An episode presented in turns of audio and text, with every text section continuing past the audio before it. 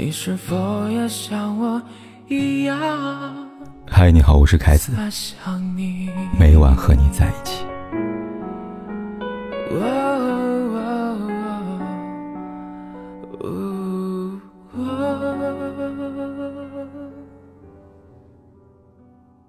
人是感情动物，时常喜欢将自己置于他人的故事当中，陪着他人笑，陪着他人哭。明明是个看客。却又像个戏中人。这一次入戏太深，无法自拔的是李维嘉。太宰治在小说《灯笼》里边说过：“我不太喜欢听别人的恋爱故事，因为恋爱故事里一定有所粉饰。像不像现如今大多数恋爱综艺呢？那些夫妻、恋人，又或者是陌生的素人们，在荧幕里为我们排练着一出又出的爱情电影。”而当镜头散去，观众散去，爱恨便也跟着随意。离婚的离婚，出轨的出轨，分手的分手。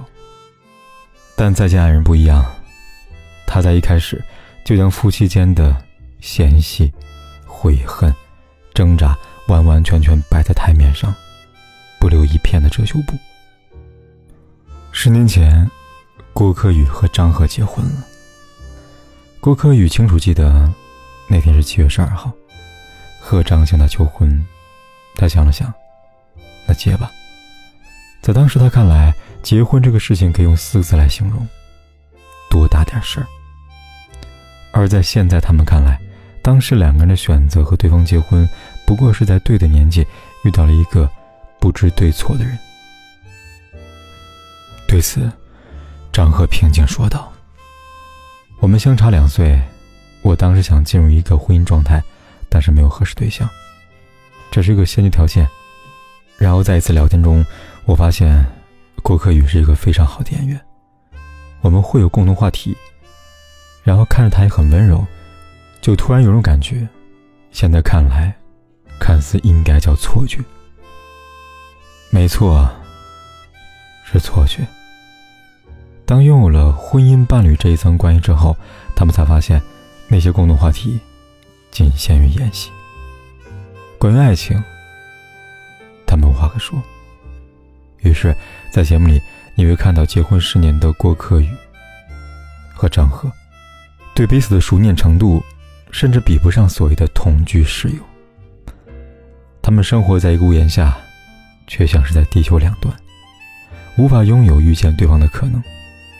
没有过单独旅游，也很少在一张床上的亲密，更别说谈心了，话都说不上几句。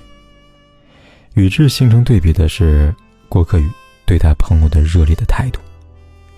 每当这时候，张赫才会明显感觉到，郭可宇是一个有活力的人，而郭可宇之所以会拥有两副面孔，如他所说，就是我觉得张赫他要的我给不了。他的世界他不懂，他的世界，他也不太想进去。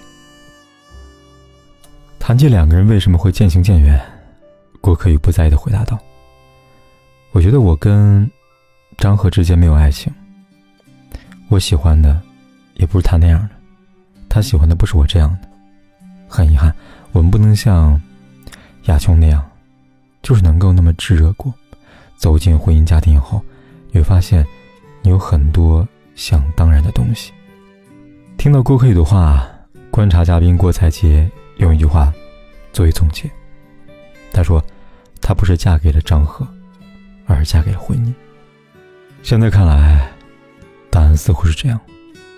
但在当时，在没有任何爱情因素的干扰下，张赫真的会娶他不喜欢的郭可宇，而郭可宇也真的会心甘情愿的嫁给张赫吗？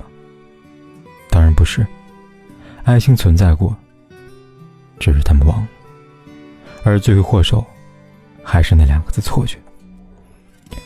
茫茫十年，为了给不如意的婚姻生活，为了给自己不曾付出过的努力找借口，他们把曾出现过的爱情，当成是一种错觉。他们看不清彼此，但李贝佳看得很清。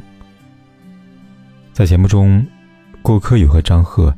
正式告别彼此，万丈高空上，恐惧支配下，张赫第一次直面内心，对天空呐喊道：“顾柯宇，之前的十年感谢你，真的感谢你。未来的日子，过成你喜欢的样子，一定要过成你喜欢的样子。我也是，我也要过成我想过的样子。”话有真心，才动人。正因如此，在听到张赫呐喊之后，郭柯宇第一次流露出悲伤的情绪，略带哽咽，用他听不到的音量，小声答应了一句“好”。视频播放到这里，不止荧幕前的观众，观察嘉宾也忍不住哭成一片。其中最动情的是李维嘉，他没能控制住情绪，罕见爆哭，而后感叹道：“我们几个被锁住了喉，如鲠在喉。”也不知道为什么，爱和分别并不一定是相悖的，对吧？有时候，分别并不是说就不爱了吗？好多时候，就是迫不得已，不是不爱了，只是不合适。既然如此，就别再以爱之名相互折磨。从今以后，你往高处飞，我往光处走。节目播出后，如何看待十年婚姻没有爱情引发热议？相关评论区有网友回答道：“爱情如果遍地是，如何值得被歌颂呢？”有人说，男的看起来起初是爱她的，可能是因为爱她，却得不到她爱的回应，所以放弃了。有人说，张赫对她肯定是爱过的，但是没有那份爱是能够忍受十年不被回应还如初的。郭柯宇说话伤人太深了，十年蹉跎过去，爱里都带着恨吧。有人说，他能这么清楚的记得求婚的日期呀？十年婚姻真的会没有爱情吗？如网友所说，张赫爱过得不到回应，郭柯宇清楚的记得求婚的日期。除此之外，如果是为了结婚而结婚，又为什么浪费十年的时间去纠缠彼此呢？这一切的一切都在告诉我们，他们的婚姻里有过爱情。他们都知道，婚姻这件事不能只有爱情，还需要有努力。在婚姻出现问题的十年间里，他们只知道不甘心，却自愿放弃挣扎，到了最后，分开反倒成了最好的结局。所以，从什么时候开始呢？谈心环节里，张赫说自己曾经问过顾客宇：“我说你胆怎么那么大呀？当时说结就结了。”郭可宇回道：“嗨，大不了离呗。如果时间倒转，回到当时的情景，这个回答是带着一腔孤勇，忽然觉得郭可宇在用不在意掩饰羞涩。然而时过境迁，当美好渐渐被婚姻消磨之后，大不了离呗，成一种诱惑，日复一日在彼此心里生根，最后发了芽。好遗憾。”真的好遗憾。十年前，他和他志趣相投，娱乐圈有那么多演员，唯有他注意到他的温柔，唯有他成了他的失婚对象。如艾略特所说：“我们的呼吸二合为一，我们的气息从彼此的身体里发出，有我们的思想，并不需要语言沟通，有我们说出同样的话，就不需要同样的意义。”别人也将读到这篇情诗，但是只有你知道我的眼中。可惜，后来的我依旧是这首诗。后来的你却不愿读懂我。如果，如我们都曾努力过，哪怕只有一次，或许我们会拥有不同的结局。电影《陪安东尼度过漫长岁月》里，有这么一个小故事。世界上有一条最孤独的鲸鱼叫爱丽丝，它发出的频率比正常鲸鱼高一倍，所以其他鲸鱼听不到它的声音。因此，它歌唱时，其他鲸鱼给不了回应；它难过时，其他鲸鱼给不了安慰。即便如此，爱丽丝从未停止过发声。反观我们，常在感叹。爱丽丝的孤独，却忽略她的努力。这个世界有很多很多人是爱丽丝，我们都会寂寞、孤独，渴望陪伴。但愿这些时刻，我们都可以给彼此一个拥抱，相互温暖。记住，终结孤独的前提是你曾为之努力过。